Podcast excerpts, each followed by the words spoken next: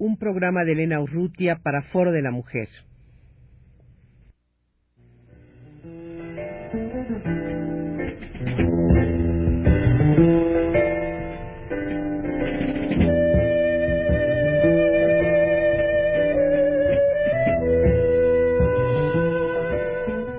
Foro de la Mujer.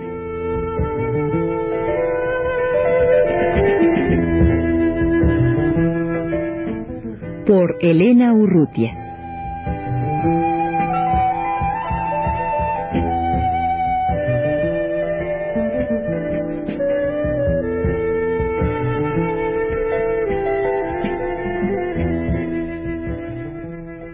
En esta ocasión ha salido el, el número especial Mujer de la Unidad de Comunicación Alternativa de la Mujer eh, con el título Mujer y Tercera Edad publicado por el ILET, el Instituto Latinoamericano de Estudios Transnacionales. Eh, la dirección está a cargo de Adriana Santa Cruz y con ella colaboran Viviana Erazo y Graciela Torricelli.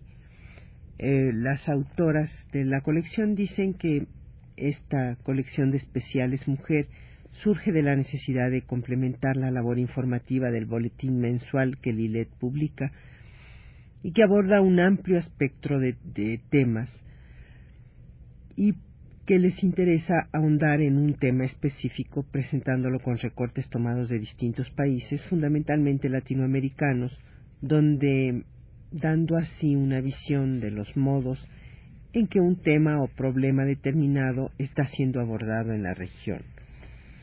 Eh, de esta forma, este número dedicado a la mujer y tercera edad eh, trae un material muy abundante, muy rico, y voy a dar lectura a este texto de, firmado por Berta Iriart, en que se titula ¿Cómo deseamos nuestra vejez? La forma que ha de tomar nuestra vejez se está gestando ahora. Cada una de nosotras tiene grandes posibilidades de pasar una buena parte de la vida siendo anciana, pero ¿en qué condiciones? La igualdad, el desarrollo y la paz, anhelos expresados en el diseño de la mujer, están especialmente lejos de las mujeres de edad avanzada. Es un hecho que son ellas quienes tienen menos oportunidades de acceder a una existencia digna en todos los sentidos. Son las más marginadas entre las marginadas. ¿Cómo llamarle a esto? Ni siquiera se ha inventado la palabra que designe su discriminación. Sabemos que la crisis económica recae de manera particularmente dura sobre los viejos. Sin embargo, un porcentaje mucho mayor de ancianas que de hombres de su misma edad están clasificadas por los organismos internacionales como extremadamente pobres. Por supuesto, esto es una consecuencia de las condiciones que pesan sobre las mujeres en etapas anteriores de la vida. La interrupción temprana de los estudios, las oportunidades limitadas de empleo, la dedicación a un trabajo no reconocido socialmente, la dependencia del varón y la falta de movilidad educativa y laboral por la crianza de los hijos son todos hechos que preparan una vejez miserable. Junto con la pobreza, la soledad es la otra gran amenaza de las mujeres mayores. Vivir sin pareja no significa necesariamente estar sola, pero en nuestra sociedad se confunden estas realidades. La creencia está fuertemente arraigada aún dentro de muchas de nosotras y cobra mayor peso en aquellas que han desarrollado su vida en función de un hombre. Encontrarse sin pareja después de los sesenta años es un destino que espera a muchas más mujeres que hombres. En primer lugar, porque la mujer tiene mayor expectativa de vida que el varón. Además, la costumbre ha establecido que el hombre sea varios años mayor que su compañera, de modo que hay dos sobre tres probabilidades de quedar viudas en algún momento. Por otro lado, todavía muchos hombres consideran que las mujeres somos objetos utilizables a su antojo, así que no se comprometen a una relación amorosa y abandonan a sus compañeras en cuanto se presenta alguna situación que les parece dificultosa un embarazo o la menopausia, por ejemplo.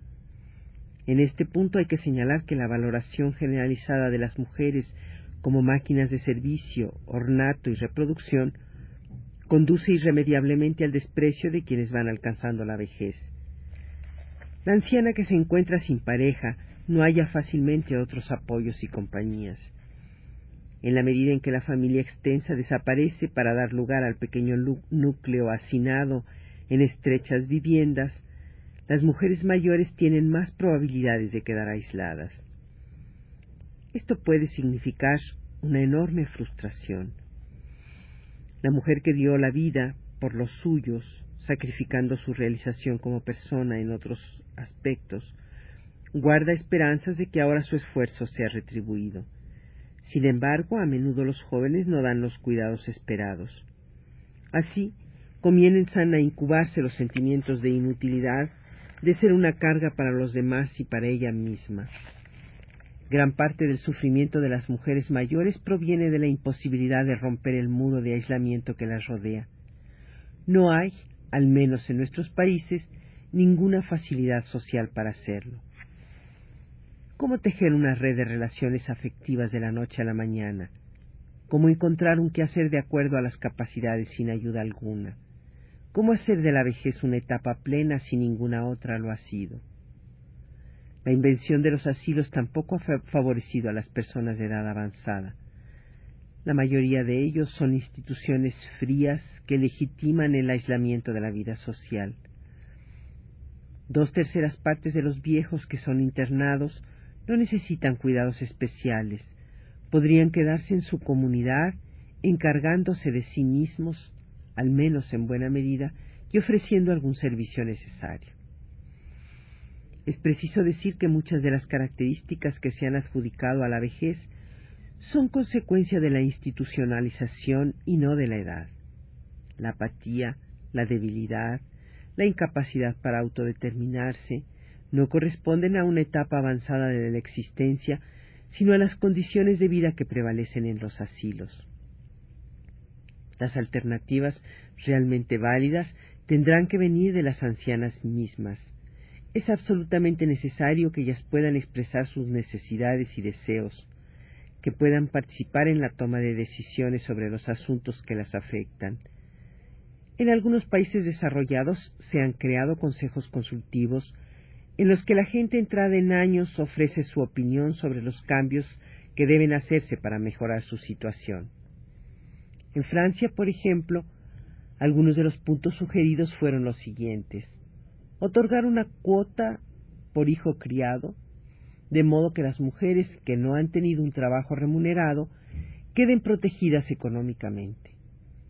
Favorecer la apertura de espacios integracional intergeneracionales para combatir el segregacionismo, desarrollar el servicio de abuelas ocasionales para el cuidado de los niños, detectar a las personas mayores que se encuentran aisladas y apoyarlas de distintas maneras, elegir la fecha del retiro y tener la oportunidad de cambiar de puesto en lugar de jubilarse, abrir oportunidades de estudio y desarrollo.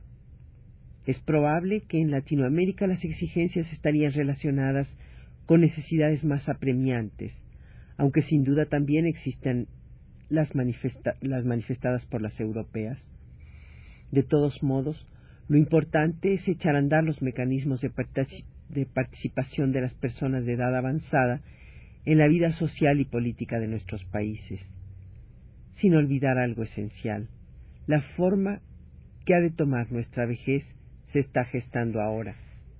Este, este texto, um, titulado Cómo deseamos nuestra vejez, escrito por Berta Iriar, termina uh, con uh, una nota en la que dice que la información para este texto fue gentilmente proporcionada por Vejez en México, Estudio y Acción, VMEA, y añade quienes estén interesadas, interesados en entrar en contacto con esta asociación, pueden dirigirse al apartado postal 1912, el 62.000, Cuernavaca, Morelos, México.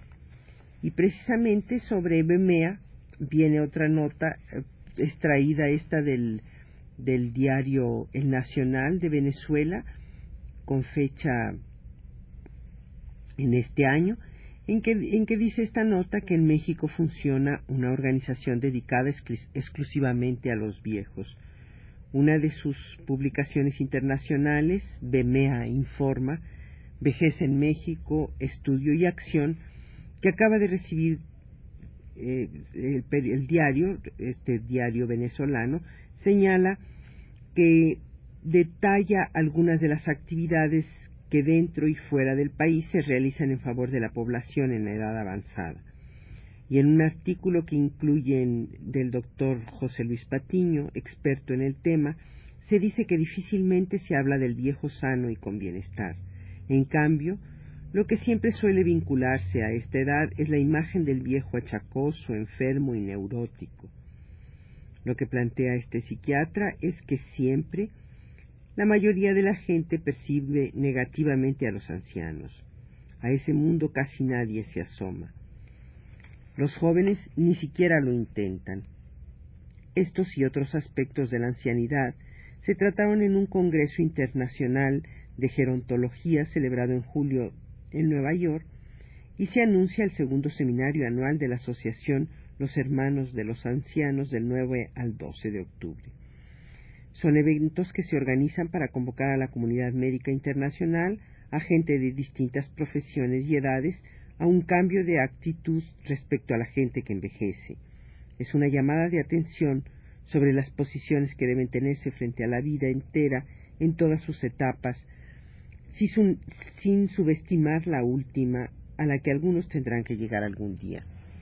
También del Nacional es esta breve nota que dice, eh, se titula La mujer en la tercera edad y dice por primera vez distintos aspectos relacionados con la mujer que ha envejecido se trata en este tipo de foro. Aunque sí existe un plan de acción suscrito en Viena en 1982, sobre las condiciones de vida de las personas que envejecen, en la conferencia de Nairobi los delegados de la comunidad internacional admitieron que algunas situaciones hacen particularmente crítico el estado de la vejez. Las expectativas de vida más larga que tienen las mujeres significa para algunas una vejez agravada por necesidades económicas, con escasas o ninguna perspectiva de empleo remunerado, con ingresos cuando los tienen inferiores a los del hombre, en parte porque su situación laboral anterior ha sido discriminada o porque tuvo que interrumpirla por las maternidades y las eh, responsabilidades familiares. Se aprobó, por lo tanto, emprender políticas para facilitar a las mujeres seguros sociales por derecho propio. Gobierno y organizaciones no gubernamentales deben hacer que se cumplan todas las recomendaciones surgidas en la conferencia respecto a las mujeres de edad y explotar además opciones de empleo para ellas en actividades productivas y estimular su participación social y recreativa con trabajos a largo y corto plazo, contra los viciados conceptos prevalecientes sobre la vejez, sobre todo la de la mujer. Eh, en suma, dice esta pequeña nota, ha sido una conferencia, se refiere desde luego a la conferencia de Nairobi, una conferencia histórica, como dijo Betty Friedan, y la mejor demostración ha sido la explosiva participación del movimiento femenino representado ahí por más de 14.000 mujeres, aparte de las casi 2.000 que enviaron los distintos gobiernos.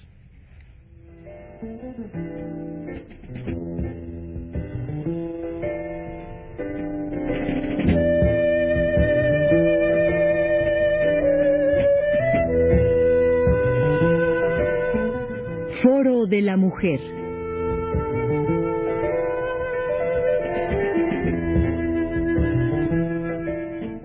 Por Elena Urrutia.